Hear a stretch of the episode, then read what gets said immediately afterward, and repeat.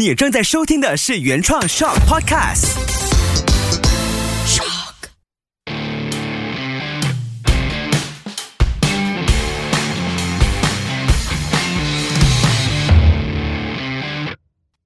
欢迎大家收听大马路。这一集要聊的是二零二二年购买新车必备的设备。这个必备的设备，它其实很依赖于每一个国家的交通部的这个法规。所以，首先我要讲的这些必备的设备，它其实都是马来西亚的政府基本上都有强制规定好的。打个比方，像 airbag 安全气囊，我们都知道 airbag 安全气囊一般上都会放在这个方向盘上面，还有你的前面的 dashboard 仪表板那里。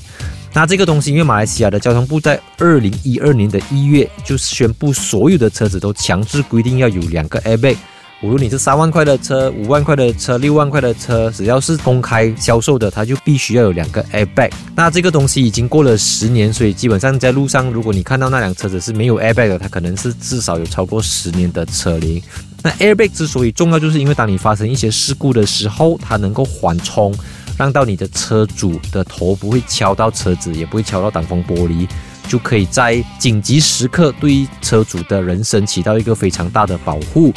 所以一些两个 a bag 基本上已经是一个非常基本的东西。基本上我们可以看到现在的车子，我们说五六万块的车有六个 a bag、七个 a bag，贵一点的可能有八个 a bag，都是很平常的事情。啊，越多的 a bag 在发生事情的时候，它就好像一个气球这样子，可以让你被保护着。除了 a bag 之外呢，ABS 防抱死刹车系统也是一个非常重要的东西。因为有时候当你 brake 就是当你刹车刹不及的时候，这个 ABS 它会怎么说？它会利用这个电脑的系统去让到你的刹车盘不要抱死，所以抱死的话你就会向前滑嘛，所以它会不断的在尝试的去让车子停下来。啊，这个东西基本上你只要脚踩着刹车，它就会自己启动了的，你不需要特别去开关按什么按钮等等。所以基本上就跟 ABS 一样，所有的车子市面上在卖着的都会有 ABS。再来，A B A 之外的，就是 ESC，叫车身动态稳定系统。那我不确定有多少人曾经试过车子失控，因为在一些国家呢，当你在考车的时候，这个考官是需要让你体验车子失控打滑，然后教你怎么样去拯救这个车子。可是我相信马来西亚大部分的人在考车的时候都是循规蹈矩，就是。可能走小路、走公路，进出一些卡巴等等，所以 ESC 就让到你的车子，特别是在过弯它失控的时候，这个电子系统能够让车子稳定下来，就减少车子的晃动。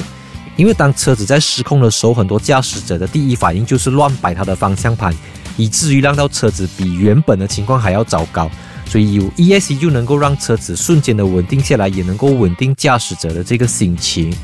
再来就是 ISOFIX 儿童安全座椅接口，那这个是非常非常重要的，因为我们可以看到很多的新闻，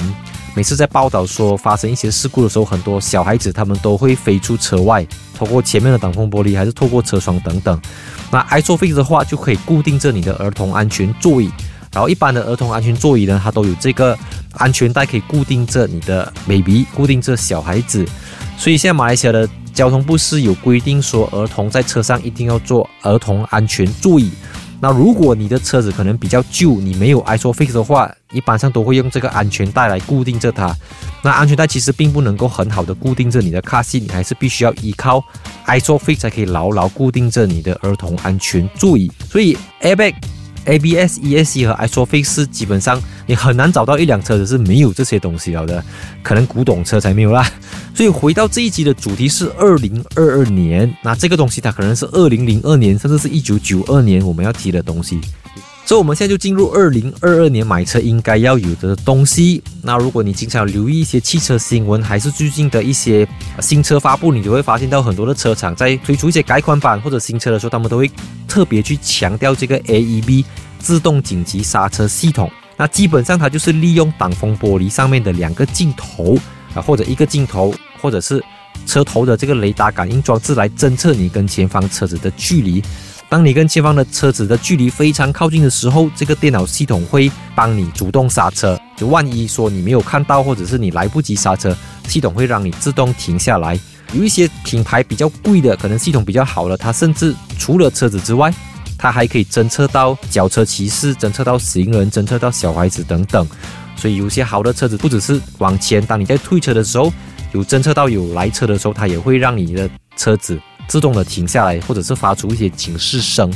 也基本上我们不用到说十万、二十万块的车子，你买到五万块到六万块的车子也是会有这些功能。那再来有一个是我个人觉得，今天你要买一台车子，除非你是买比较旧的二手车，但我们不要讲，我们讲新车的话，我觉得一定要有 blind spot monitoring，简称 BSM 盲点侦测。啊，这个盲点侦测呢，就是在你的两边的照后镜，当你有这个车子或者是有摩托拜接近你的时候，它会利用车子后方的这个 sensor 感应器去侦测到。就万一说你要切换车道的时候，你没有看到旁边有一辆摩托车骑士，或者你没有看到旁边有一辆罗里，没有看到旁边有一辆车子，它会发出这个警示声。那有一些有这个 lane departure warning 或者 lane keep assist 车道偏离辅助系统。它会帮你把 steering 摆回来，防止你切换车道的时候去影响到左右边的车子。我之所以会觉得 BSM 非常重要，是因为马来西亚的高速公路或者是很多主要大道都没有限制摩托车上路，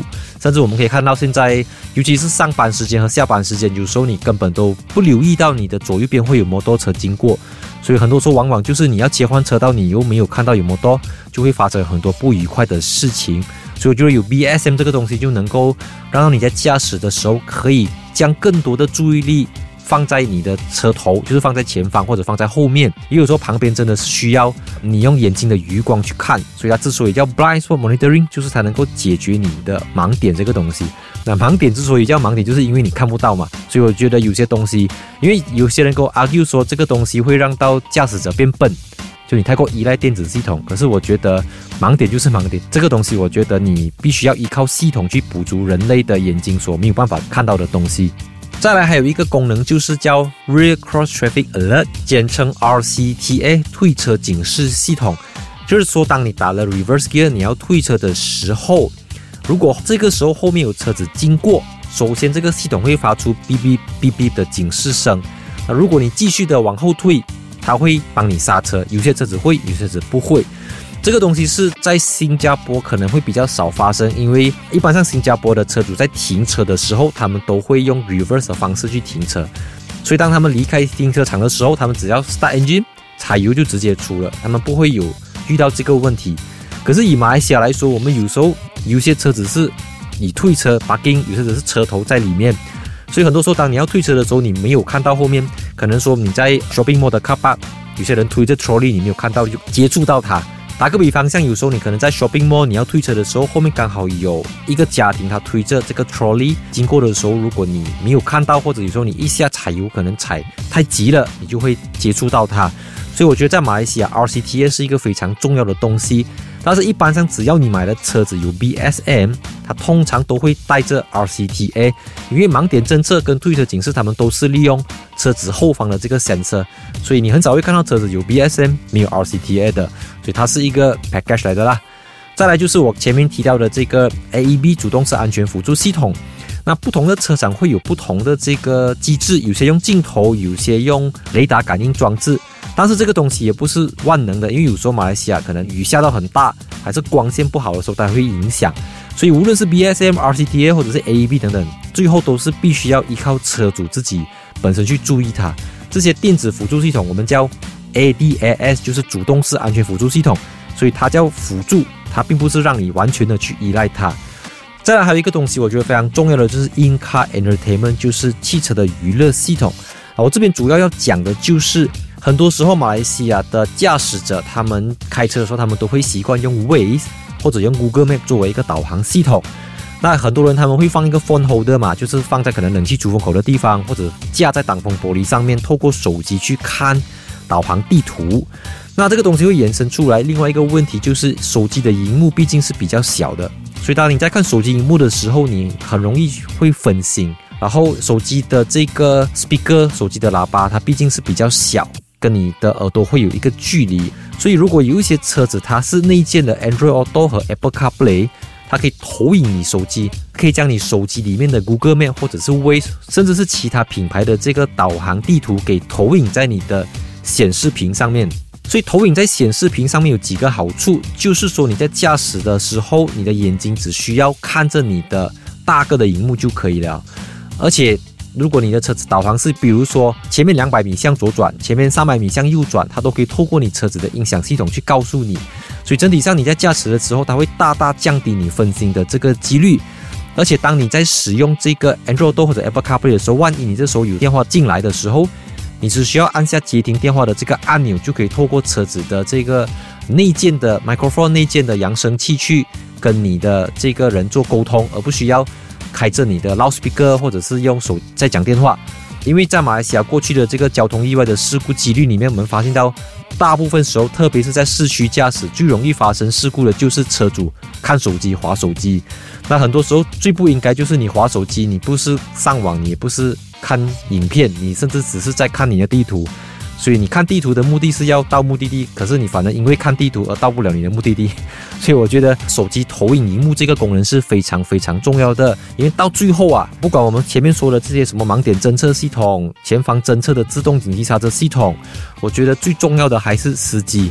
司机的精神状态有时候才是最重要的。啊，司机的睡眠足不足够？司机有没有近视？司机的这个视力问题，晚上有没有闪光等等，它才是最关键的东西。如果你曾经有在欧洲租车的朋友，就会知道，很多时候你在欧洲租车的时候，他会问你，你的年龄有没有超过二十五岁？如果你低过二十五岁，你需要另外再给一个费用，你的保险会比较贵。因为根据他们的数据统计啊，在欧洲开车死亡率最高的年龄是介于十五到二十五，那相对来讲，三十岁以上开车发生事故的几率就会比较低。所以这些东西都是国外的一些数据报告分析出来的。所以为什么二十五岁以下的人开车的风险会比较高呢？它主要有几个原因，就是因为可能他们开车的时候分心，或者是他们要追求速度，要尝试看那辆车子的性能。其实不只是欧洲了，我们可以看到在马来西亚，基本上年纪轻的人，朋友都一般上都会开到比较快。像我自己是一个家庭人士来讲，在我还没有孩子之前，可能我开车都会比较快。可是当你在这老婆在这孩子在这一家人的时候，你不希望车子太快，因为车子开越快，你对车子的掌控就越少。